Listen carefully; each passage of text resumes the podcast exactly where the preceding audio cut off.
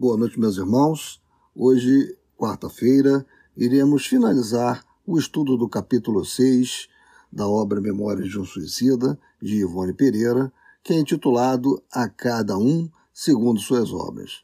Bem, é, como estávamos estudando na quarta-feira passada, os nossos personagens Camilo, Mário Sobral, Botelho, Belarmino de Queiroz e Souza, João da Azevedo, eles estavam bastante é, impressionados no departamento de planejamento.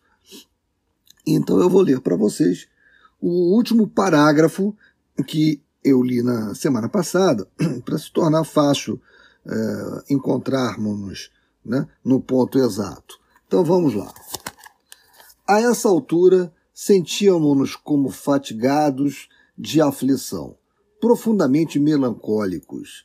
A realidade forte que se irradiava daqueles planejamentos, o próprio ambiente contor contornado por sugestões inerentes às reencarnações expiatórias, infiltravam um angustioso mal-estar em nossos corações, acovardando-nos até a ansiedade. Mas o estado de apreensão e angústia era acontecimento tão vulgar em nosso ser que de nada nos queixamos. Antes, silenciávamos pensativos. Bem, esse foi o último parágrafo que havíamos lido na semana passada. Agora vamos dar continuidade. Convidou-nos a continuar ouvindo-o em repouso, apresentando-nos confortáveis poltronas onde nos sentássemos. Em seguida, tomando lugar ao nosso lado, fraternalmente recomeçou o operoso irmão Clemente. Só para lembrar, o irmão Clemente, ele era o iniciado responsável pela seção de modelagem e que era possuidor de vasta cultura que o recomendava para esse tão elevado cargo. Então, Continuando, né? eles tinham é, sido chamados né, para sentar-se em confortáveis poltronas, né, e em seguida o irmão Clemente tomou lugar ao lado deles né, e começou a lhes fraternalmente apresentar mais informações sobre os trabalhos. Então vamos lá.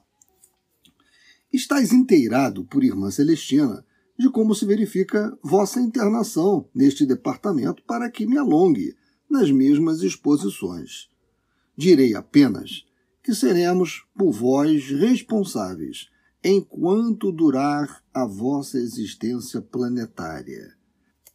Essa existência anormal que criastes fora da programação estatuída pela divina providência. Assistiremos vossos momentos difíceis na ardência da expiação enxugaremos vossas lágrimas nos momentos culminantes, insuflando novo ânimo nos vossos corações através de sugestões benéficas, que não regatearemos em vosso favor. Segredaremos alvitres mediadores para as aflições que vos atingirem através da vossa faculdade de intuição, acesa pela solércia do sofrimento. Zelaremos por vossa saúde, por vossas condições físicas, necessárias à permanência na experimentação terrestre. Vigiaremos para que se não agravem as provações por que passareis, dadas as condições egoísticas em que se mantém as sociedades em que sereis chamados a testemunhar o arrependimento em que permaneceis, as quais vos poderiam dificultar demasiadamente a vitória acumulando dores excessivas em vosso trajeto. Já de si mesmo, contaminado de urzes, ou seja, de arbustos e espinhos, e somente encerraremos tão vasta quão espinhosa missão quando cessada a vossa expiação reparadora do ato de suicídio, cortarmos os liames fluídicos que vos ligarem ao fardo tornado naturalmente cadáver, e vos reconduzirmos para aqui, encaminhando-vos ao departamento do qual vos recebemos, e o qual, por sua vez, aguardará ordens do templo, a fim de encaminhar-vos a locais novos que por direitos e afinidades vos convierem. Nesse ponto da nossa leitura, meus irmãos, eu acho bastante interessante nós fazermos uma conexão é, com as perguntas do livro dos Espíritos que tratam dos anjos guardiões. São perguntas, são as perguntas 489 seguintes do livro dos Espíritos, porque nós estamos vendo que irmão Clemente ele, está, ele, ele informa, né? seremos por vós responsáveis enquanto durar a vossa existência planetária. Ele diz também, o irmão Clemente, como eu acabei de ler, segredaremos alvitres mediadores para as aflições que vos atingirem através da vossa faculdade de intuição, acesa pela solécia do sofrimento. Zelaremos por vossa saúde, por vossas condições físicas. Bem, nós estamos falando exatamente dessa proteção dos espíritos, né, que são destinados, são designados para é, nos auxiliarem no nossa, na nossa encarnação. A pergunta 512 do Livro dos Espíritos, ela, ela é interessante porque ela fala sobre a possibilidade de nós termos mais vários espíritos protetores. Veja como ela foi formulada. Pergunta 512. Podemos ter vários espíritos protetores? Aí vem a resposta. Cada homem tem sempre espíritos simpáticos, mais ou menos elevados, que se afeiçoam e se interessam por ele, como tem os que o assistem no mal. Os espíritos simpáticos, a pergunta 513, é, agem em virtude de uma missão? Algumas vezes eles podem ter uma missão temporária, mas o mais frequentemente não são solicitados senão pela semelhança de pensamentos e de sentimentos no bem como no mal. Então vocês vejam, há também a questão da missão. Né? Então, esses obreiros da, da espiritualidade, da colônia que nós estamos tratando, eles, é, eles têm uma missão. Existem grupos de espíritos da colônia correcional Legião dos Servos de Maria, destinados é, a essa espinhosa missão, né, essa vasta e espinhosa missão de assessorar, secundar, ajudar a esses espíritos que têm essas encarnações expiatórias em decorrência das graves infrações cometidas contra a lei divina ou lei natural, como é o caso dos suicidas. Talvez alguns fiquem a se perguntar se esses espíritos protetores, o próprio espírito protetor do reencarnante, estaria o tempo todo né, ao lado do seu protegido, não, um tempo integral. Né? É importante nós sabermos que não necessariamente. Invariavelmente, esses espíritos que são abençoados pela evolução permanecem em verdadeiros núcleos de atividade transcendental. Eles se apresentam, ou então eles acorrem é, na direção dos seus beneficiários né, para protegê-los Agora, não se torna necessário que eles estejam sempre ao lado, como se fossem capatazes, né? porquanto esses espíritos, principalmente os nobres, movimentam-se com velocidade superior à da luz, né? através do pensamento. Sempre que se faça necessária a sua presença, eles se apresentam com tranquilidade. Embora sendo os nossos benfeitores espirituais, né? eles realizam outras tarefas, podendo concomitantemente serem mentores de outros indivíduos ou até mesmo de outros grupos de indivíduos. O importante é que o amparo não deixa de existir, principalmente nesses casos que nós estamos lidando nesse capítulo, né, que o capítulo menciona, que são de reencarnações expiatórias muito difíceis, né, onde os enfrentamentos de problemas pessoais, problemas sociais, são muito grandes, muito agudos. Como podemos depreender né, dessa leitura que acabamos de fazer, é, o, aquele espírito que reencarna nessa condição expiatória, aquele suicida, ele não deixa de ser um tutelado da colônia correcional. Ele, é, ele retornará à colônia correcional né, para que eh, novas, novos planejamentos reencarnatórios sejam feitos, até que em algum momento da sua evolução ele já esteja habilitado, então, a não mais precisar né, dessas atividades da colônia. Bem, vamos dar continuidade à nossa leitura. Jamais, repitamos, o retorno ao campo físico-material se efetivará a contragosto vosso. Poderá dilatar-se vossa permanência nesta colônia por longo tempo, porque contra a vossa vontade não reencarnareis. Nem mesmo a lei soberana constranger-vos-á a novas tentativas nas liças terrenas, porquanto um dos seus mais sublimes dispositivos, que nos impulsiona à aquisição de honrosos méritos, é justamente não impor o cumprimento do dever a quem quer que seja, senão facultar a todos possibilidades de voluntariamente observá-lo.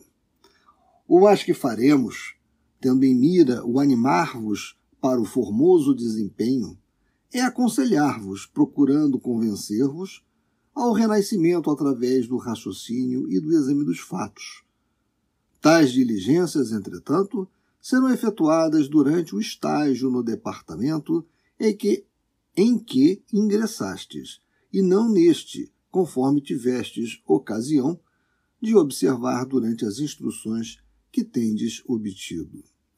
Geralmente, porém, o suicida vê-se em tão precárias condições, quer físico-astrais, quer morais e mentais, que bem poucas vezes nos obrigamos ao trabalho de catequese para a reencarnação.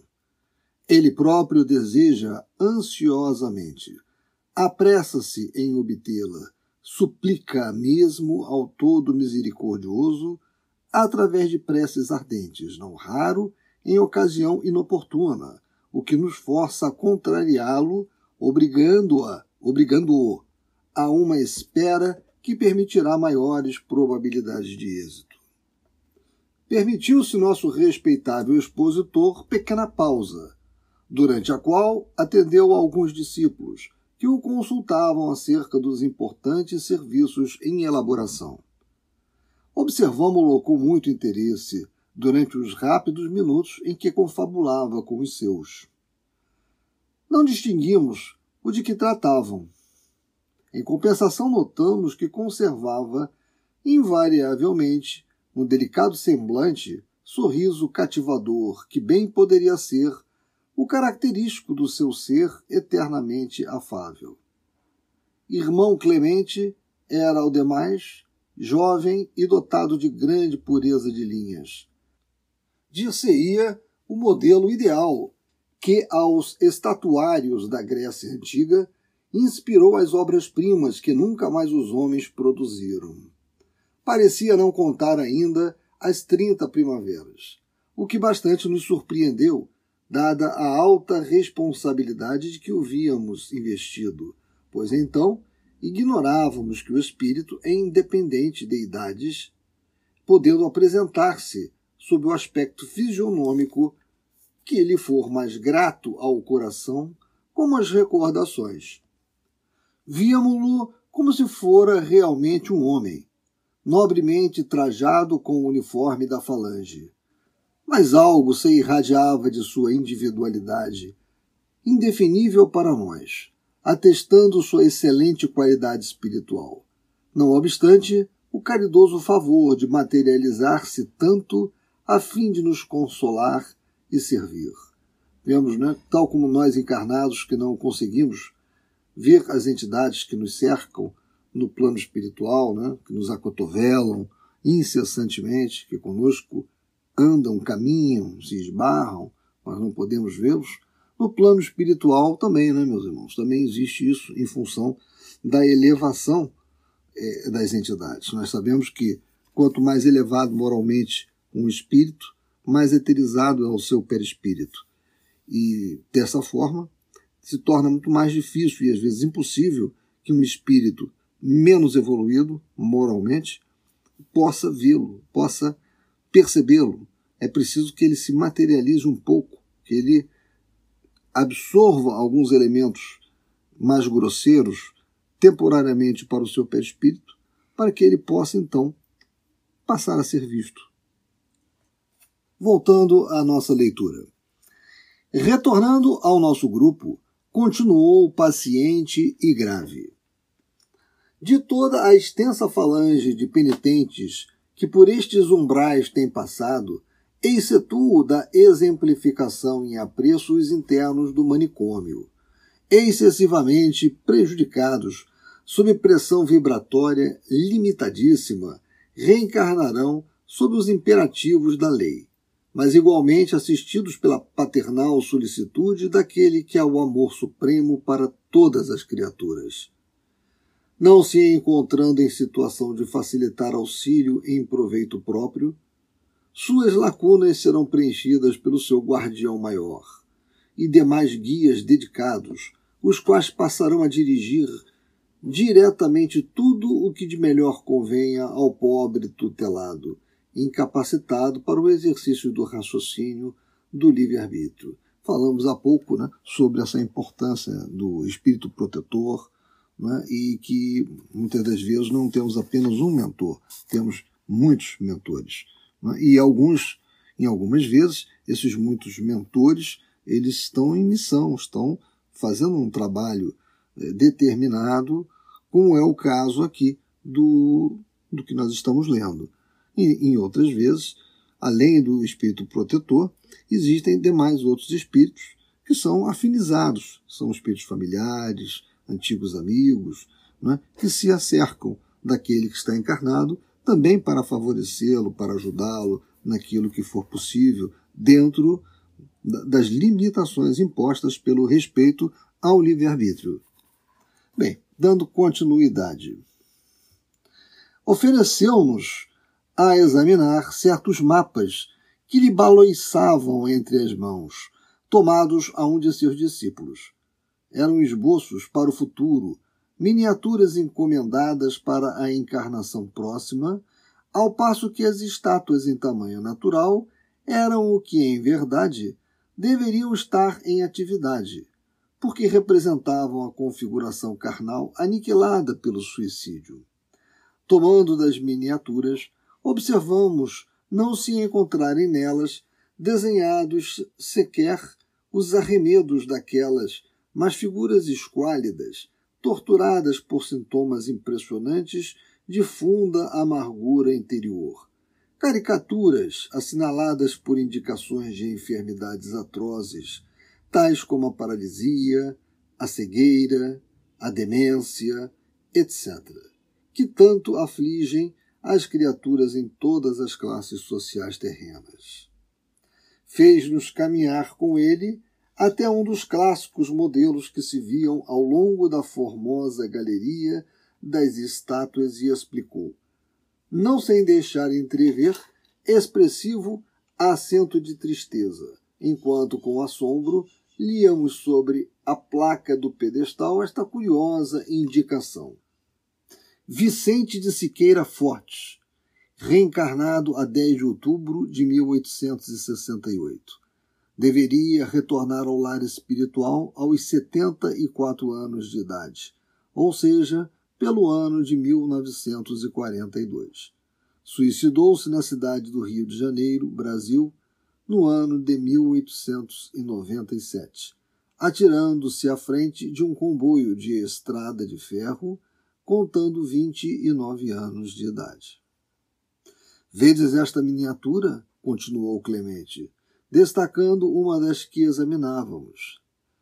Pois assim alterada, reproduz o estado mental e vibratório a que se reduziu Vicente com o desesperado gesto que praticou foi extraída do próprio estado atual do seu físico astral, o que é o mesmo que dizer que se assim se encontra, é porque assim se fez, pois a lei que cria a beleza não impõe este estado dramático e feio às suas criaturas. Agora, o pobre Vicente, como tantos outros que entre nós se acham, é obrigado a retomar o corpo carnal, nascer de novo, a fim de completar o tempo que lhe faltava para o compromisso da existência que destruiu. Hoje, ao demais, que reencarne com apenas nove anos de estada no invisível, porque tão grave foi o choque vibrado em sua organização astral pela infernal resolução de matar a organização animal, que, a fim de lograr compreensão que lhe permita progresso razoável, será preciso a permanência na carne, única terapêutica, como já sabeis, bastante eficaz para reconduzi-lo ao estado de alívio. Mas voltará plasmando o barro carnal sob o molde perispiritual que no momento arrasta, o que significa dizer que renascerá enfermo, presa de males atrocíssimos irremediáveis no plano objetivo, indefiníveis fora das leis psíquicas, abalado por vibrações anormais que o incapacitarão para o desfrute de boa saúde, ainda que herde dos genitores composição animal vigorosa, assim como de qualquer expressão de paz e de alegria. E tal seja aquela composição de pais sifilíticos, por exemplo, anêmicos, alcoólatras, etc., etc., será possivelmente paralítico, ou débil mental, ou ainda tuberculoso, etc., etc. Como podemos perceber, né, meus irmãos, é, essa reencarnação ela é colocada como única terapêutica, é uma medida terapêutica, é uma terapia para aquele espírito tão abalado. Porém, com o seu perispírito, obviamente, não menos abalado pelo aquele ato translocado né, de, de, de, do suicídio, né, que ele se jogou, Vicente, que eu estou falando, se jogou à frente de um comboio de estrada de ferro, traumatizando agudamente a sua tessitura perispirítica. Né? Por isso que eles, os espíritos, o Clemente no caso, né, informa que esse molde perispirítico, ele que está deformado, que está né, problematizado, ele irá afetar o barro carnal, como ele diz, né? Ou seja, então, nós sabemos que o perispírito ele é um modelo organizador eh, biológico, né? Ele é um modelo, ele é um molde, né? Então, esse, esse molde estando esfacelado, estando com problemas graves, como é o caso de um perispírito de um suicida, ele vai, evidentemente, afetar gravemente né, o corpo carnal porque ele é um molde. Dando continuidade, meus irmãos. Não poderia o desgraçado demorar-se ainda no manicômio até que, de qualquer forma, se minorasse tão lamentável estado de coisas, a fim de se não expor a situações tão dramáticas e dolorosas no plano da reencarnação perqueri desolado. Oh, não, absolutamente não conviria aos seus interesses espirituais semelhante delonga tornou o erudito chefe do planejamento, estamos falando de Clemente, seria demasiadamente longo e doloroso tal processo. Ele não possui nem poderá adquirir percepções para a vida espiritual enquanto se encontrar neste estado.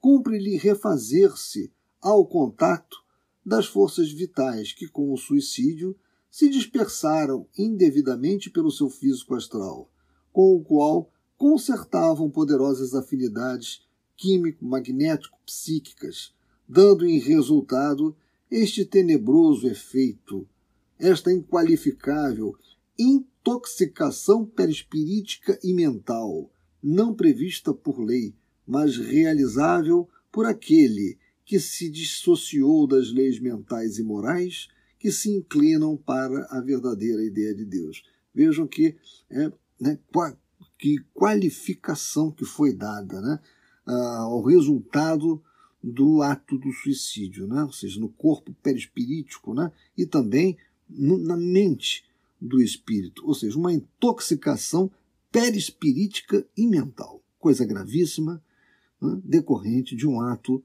não menos grave.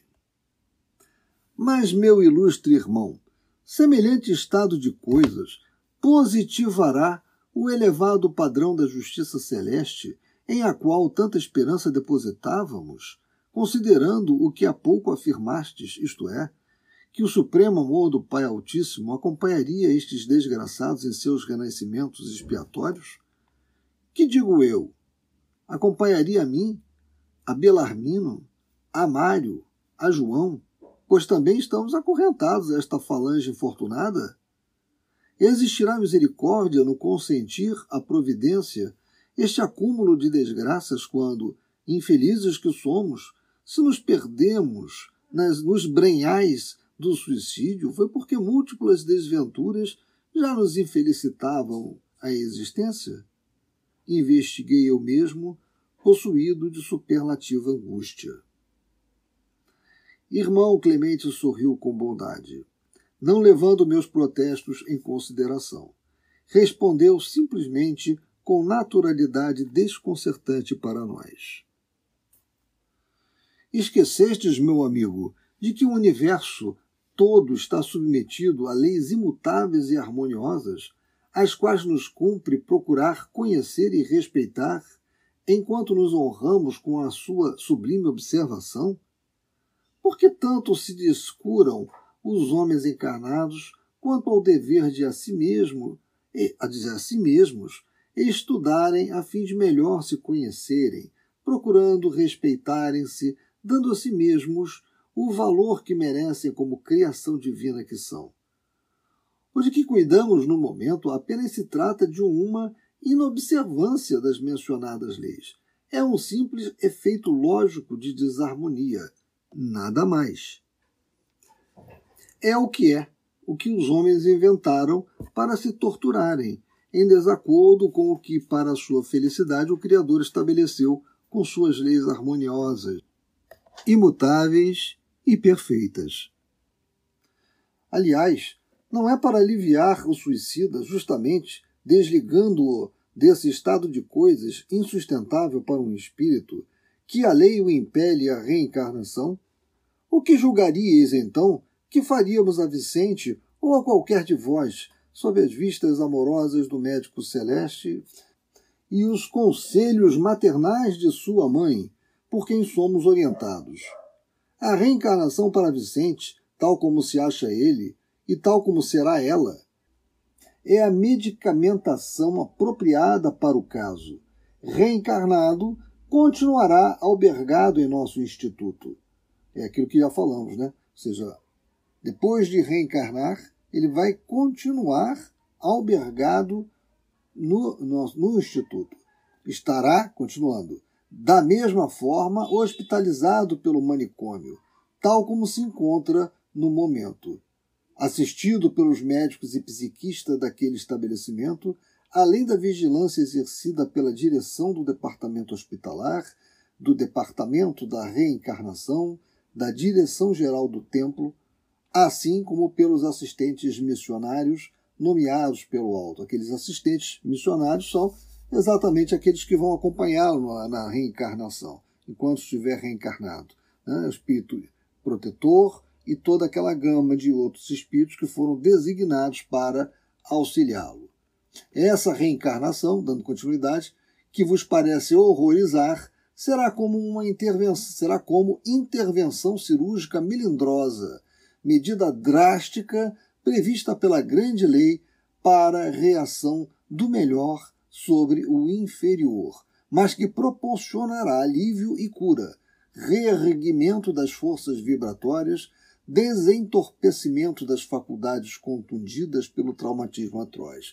Olha, como nós vemos a grande mensagem aqui desse trecho que acabamos de ver, de ler, é que o Deus não é um Deus punitivo. Ele possui leis, leis imutáveis. E quando nós transgredimos essas leis, o sofrimento vem por consequência. Mas esse sofrimento que ocorre, ele é, é medicamentoso para nós. É? Além de pedagógico, ele é o medicamento que nós necessitamos para nos soerguermos. Eu gostaria de ler, nesse momento, uma parte do capítulo 5, é, denominado Desequilíbrios e Enfermidades, da obra Evolução para o Terceiro Milênio, de Carlos Toledo Risini, que toca exatamente na questão das, das moléstias orgânicas. E como é que ele nos fala sobre isso? Compreendemos que os desequilíbrios ou enfermidades do espírito têm início com os abusos e afastamentos da lei divina. Daí, em um nível de evolução da Terra, sofrimento ser consequência da violação da lei. Toda moléstia é de origem espiritual razão porque há doentes e não doenças propriamente ditas. A medicina terrena começou a compreender isso com o seu conceito de moléstia psicossomática, ou seja, A doença do corpo, oriunda de um estado desajustado da mente, tensão, conflito, tal a úlcera péptica do estômago e do odeno e a pressão arterial alta. Psicólogos materialistas e mentores espirituais concordam plenamente na afirmativa de que a humanidade é constituída maciçamente de mentes enfermas. Dizem os primeiros, sobretudo os psicanalistas, que o homem sadio é uma aves rara, difícil de encontrar. Dos segundos, Emmanuel, em Justiça Divina, esclarece que todos nós somos doentes em laboriosa restauração, devido aos débitos contraídos noutras vidas, e acentua: todos somos enfermos, pedindo alta. Não desanimemos, por, não desanimemos. Por enquanto, a Terra é um planeta de provas e expiações, no qual renascem em massa espíritos falidos perante a lei. Não é um lugar aprazível para uma doce vida sem incômodos, embora possua recantos belíssimos. É antes um mundo de lutas evolutivas, acerbas e dores múltiplas. Procuremos ver claro, para não naufragarmos no mar das ilusões que obscurecem a compreensão. Busquemos o esclarecimento sobre a causa profunda das enfermidades, a função retificadora que elas desempenham na vida do Espírito Eterno, deixando de considerá-las como desgraça ocasional do momento que passa. Caro leitor, não há injustiça no universo, pois Deus é amor, justiça e sabedoria, tudo impregnado da perfeição suprema. Esse princípio fundamental leva a procurar a causa da enfermidade dentro de nós mesmos. Vimos que o sofrimento é resultante de violações, erros e abusos no curso dos quais a lei divina é desrespeitada e os deveres negligenciados. A prática do mal, a repetição de abusos, a acumulação de erros, os vícios enfraquecem os centros de força do perispírito e geram lesões nele, que é sensível ao estado moral do espírito. Vejam que essas elucidações que eu extraí do capítulo 5 da obra Evolução para o Terceiro Milênio, de Carlos Toledo Risini, ela se amolda perfeitamente ao que nós estamos lendo, as lições da nossa obra, né? que é a obra de Ivone Pereira, Memórias de um Suicida. Dando continuidade ao nosso estudo, continuemos a leitura. Se há amor e misericórdia em permitir a lei o retorno à arena carnal na condição atual, ó, como ousais conceber maior soma de tolerância, de amparo, de misericórdia do que essa, de conceder o Altíssimo novos ensejos para o grande pecador, denominado suicida, reerguer-se do báratro em que se despenhou, mas reerguer-se honrosamente, sob a tutela do meigo nazareno, e à custa dos esforços próprios, da nobreza edificante do dever fielmente cumprido. Porventura estará ele destituído dos direitos de criatura de Deus, de espírito em marcha evolutiva para a glória da vida imortal?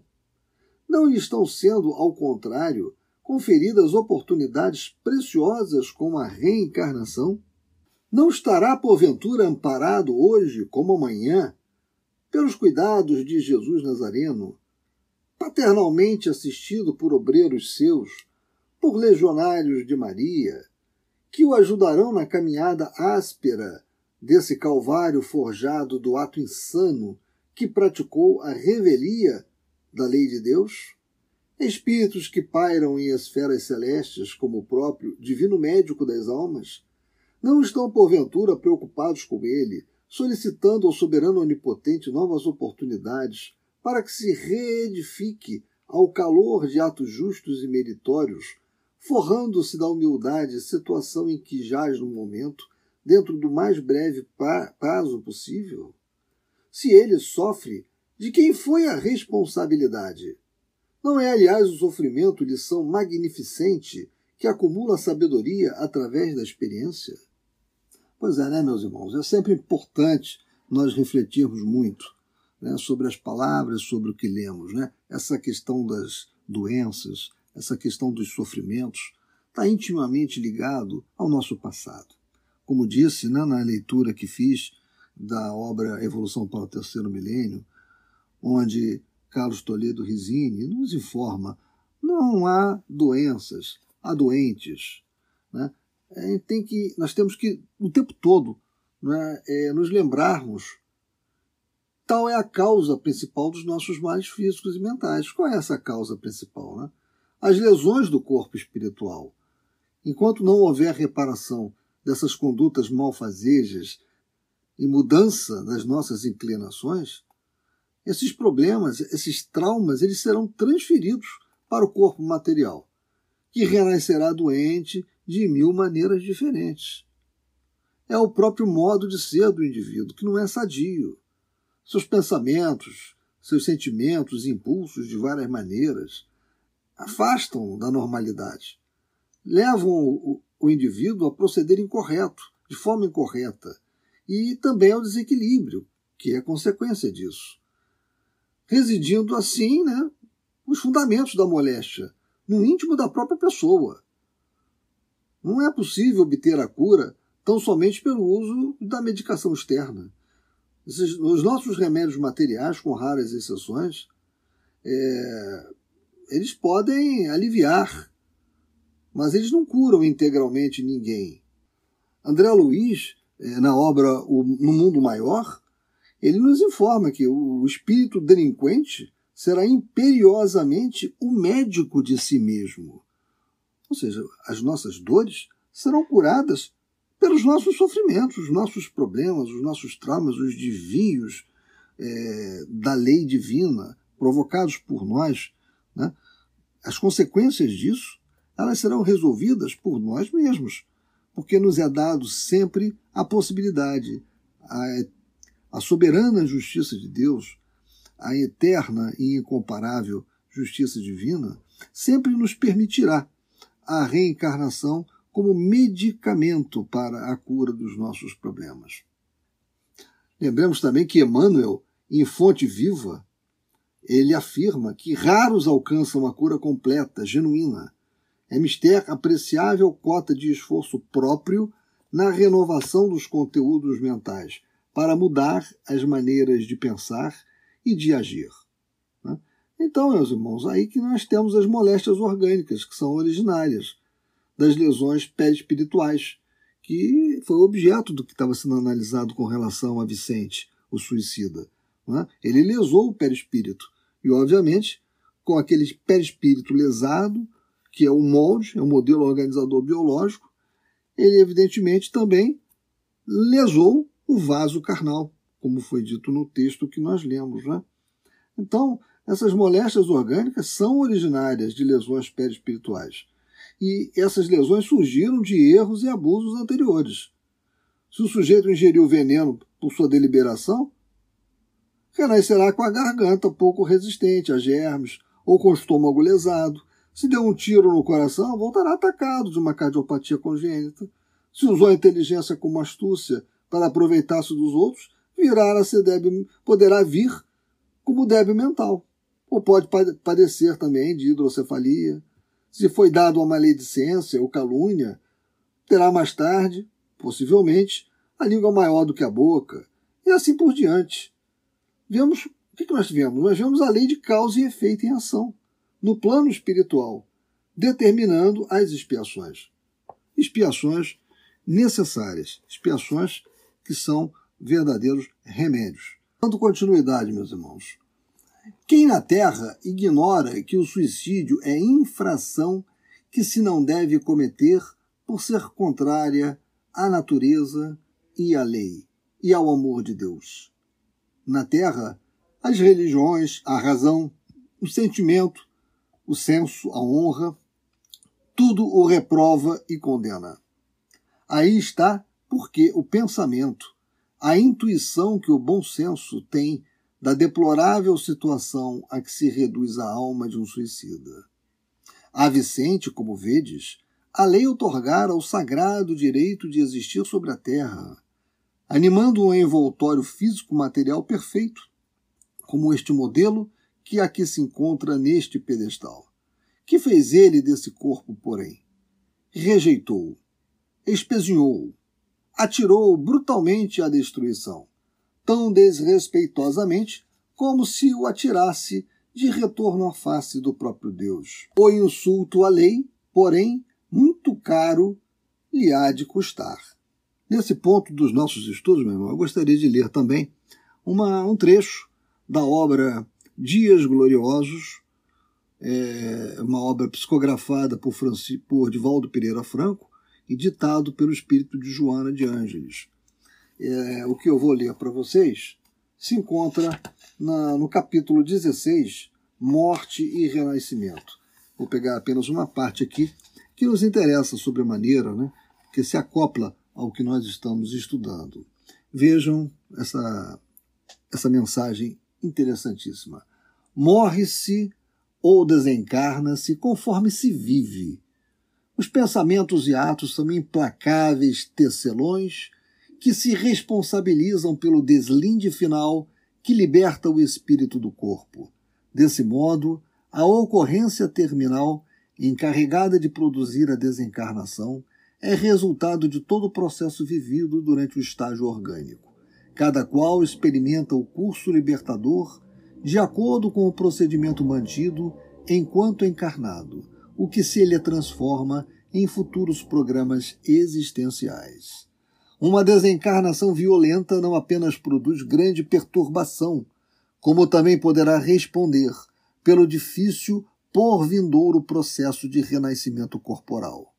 O suicídio, largamente programado, produz-lhe fundos traumas, elaborando uma próxima reencarnação que se lhe torna muito sofrida, desde a gestação, com numerosas complicações, antes e de, durante o parto, isto quando não é malograda por insucessos muito dolorosos.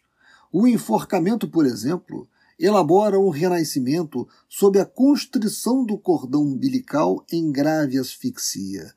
O envenenamento estabelece o recomeço sob lesões cerebrais irrecuperáveis, resultantes da anóxia. O afogamento gera ruptura da placenta antes do parto. O despedaçamento do corpo, porque se atirou das alturas ou sob veículos pesados, mutilações propositais, programa retorno sob posição inadequada, com impossibilidade de libertação, ou dá lugar a deformações congênitas, tais como desestruturação do conjunto orgânico e outras anomalias graves. A forma angustiante do renascimento não impede, antes se vincula à existência que se fará assinalar pelos efeitos danosos do autocídio, que é sempre um mecanismo vergonhoso e cruel para o espírito que força a ausentar-se da matéria. Ninguém, portanto, se evade impunemente dos deveres sem que não volte a encontrá-los mais complexos e exigentes para serem solucionados.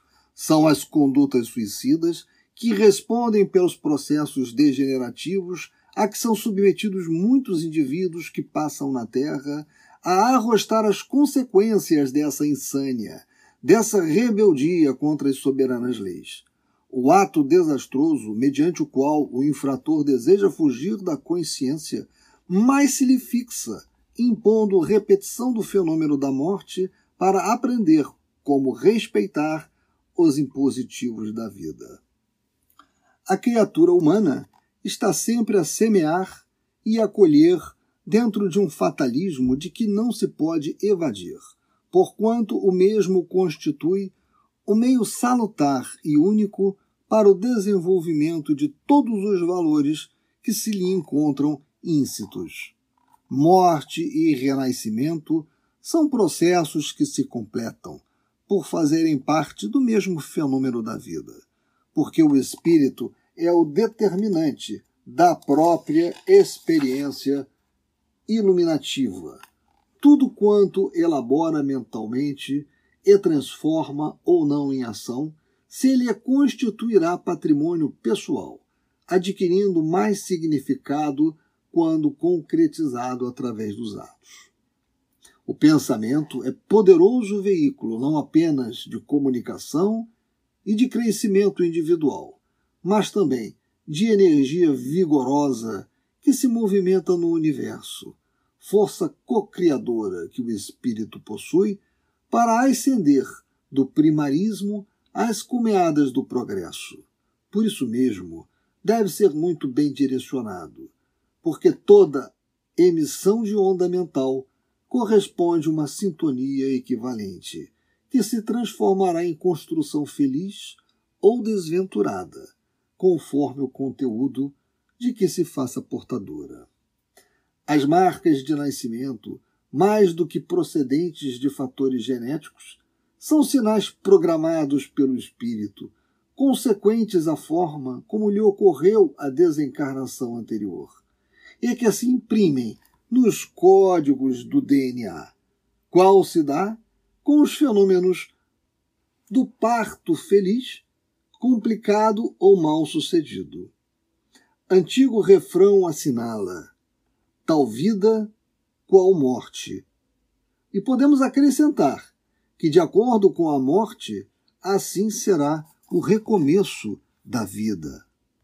Recomendo a todos notadamente aqueles que ainda não conhecem essa obra, Dias Gloriosos, uma obra ditada por Joana de Ângeles e psicografada por Divaldo Pereira Franco, que a leiam.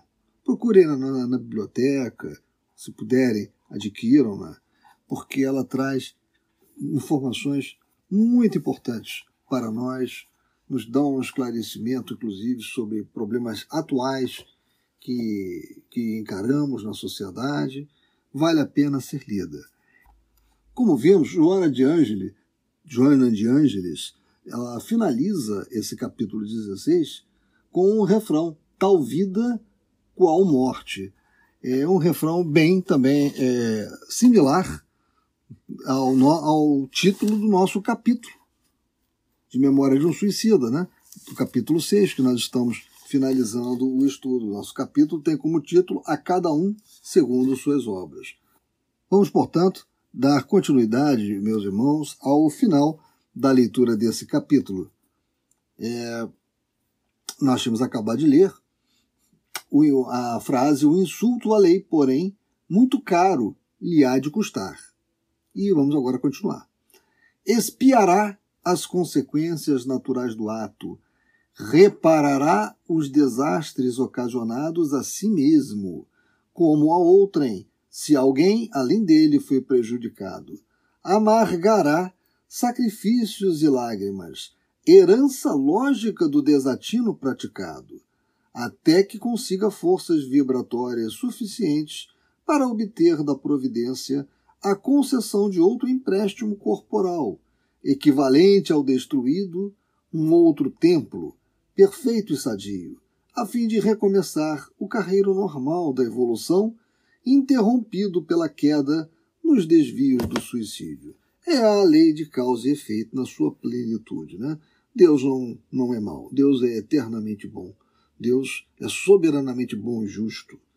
Né? É, ele simplesmente tem as suas leis. E nós, quando infringimos as leis, sofremos. É decorrência. É como está dito aqui herança. A herança lógica do desatino praticado, como acabamos de ler. E continuando a nossa leitura, ele sofre, é certo, mas quem o fez sofrer? Por que sofre? Onde o maior responsável pelos seus sofrimentos? Contrafeito e triste, baixei a fronte, preferindo silenciar. Bem, meus irmãos, a leitura do nosso capítulo finalizou e como última mensagem, eu gostaria de falar que é oportuno nós procurarmos sempre entender o significado das moléstias que geramos em nós mesmos, que são a imensa maioria. E isso nós fazemos através de uma autoanálise. Nós podemos chegar a muitas conclusões ao nos analisarmos, buscarmos aquele conhece-te a ti mesmo que Sócrates nos falava tanto. Né? A verdade é que o sofrimento, longe de ser uma desgraça ocasional, ele tem uma função preciosa nos planos da alma. Ele surge como uma consequência de erros e violações, mas dispôs a providência divina que ele fosse mais do que isso, que tivesse uma função retificadora dos desequilíbrios do espírito e das lesões corporais. Por isso apresenta essa patente utilidade ao homem que sofre. Sem ele, este não poderia se reajustar. Seria difícil acordar a consciência para a realidade superior. O sofrimento é o aguilhão benéfico. Isso nos diz o irmão X, em luz acima, né? Deriva daí que a nossa atitude frente à dor que nos avassala, se a compreensão das leis superiores da vida nos felicita a alma, deverá ser de conformação lúcida. Esta atitude, a única produtiva sempre, é que o sofrimento não puder ser removido pelos recursos da, da nossa inteligente indústria humana, concorda com a necessidade de observar dois conselhos básicos. Esses conselhos nos são dados por Emmanuel, em fonte viva. O primeiro deles, o doente, todos nós, precisa envidar esforços para deixar de ser triste, desanimado, revoltado, odiento, raivoso, etc. Como vimos, estados de ódio e de ansiedade lesam o corpo e a alma. O desânimo entorpece as forças desta. A maledicência consome as energias e assim por diante. Urge renovar-se intimamente, mudar as disposições psíquicas. Senão, o remédio externo pouco poderá fazer a nosso favor. Se houver melhoras, é preciso não regressar aos abusos anteriores, caso em que não haverá cura. Em segundo lugar, importante, muito importante, é que aprendamos a não pedir o afastamento da dor. Ela é o amargo elixir da regeneração do espírito faltoso. Devemos, isto sim, rogar forças íntimas para suportá-la com serenidade e valor a fim de que não percamos as vantagens que nos trará o capítulo da reencarnação. É preciso aprender e a, aproveitar os obstáculos que criamos, e para isso podem-se pedir recursos ao alto, sempre que os recursos da terra falharem. Acontecendo isto, a resignação consciente é chamada a intervir. Em síntese, a enfermidade é produto derivado das violações que conscientemente praticamos ao escolher o caminho do mal de maneira voluntária. Hoje temos que enfrentar as consequências disso. Isto é o sofrimento. Este representa ao mesmo tempo a expiação e o tratamento, porquanto tem função medicinal, por servir ao reajustamento do espírito culpado, logo doente. Bem, meus irmãos, então, o estudo desta obra continuará na próxima semana. Agradeço a todos pela atenção e não se esqueçam de colaborar com ideias, com temas para o projeto Pinga Fogo. E vocês podem fazer isso informando os temas na caixa de diálogo no site do SEASA. Fiquem todos com Deus.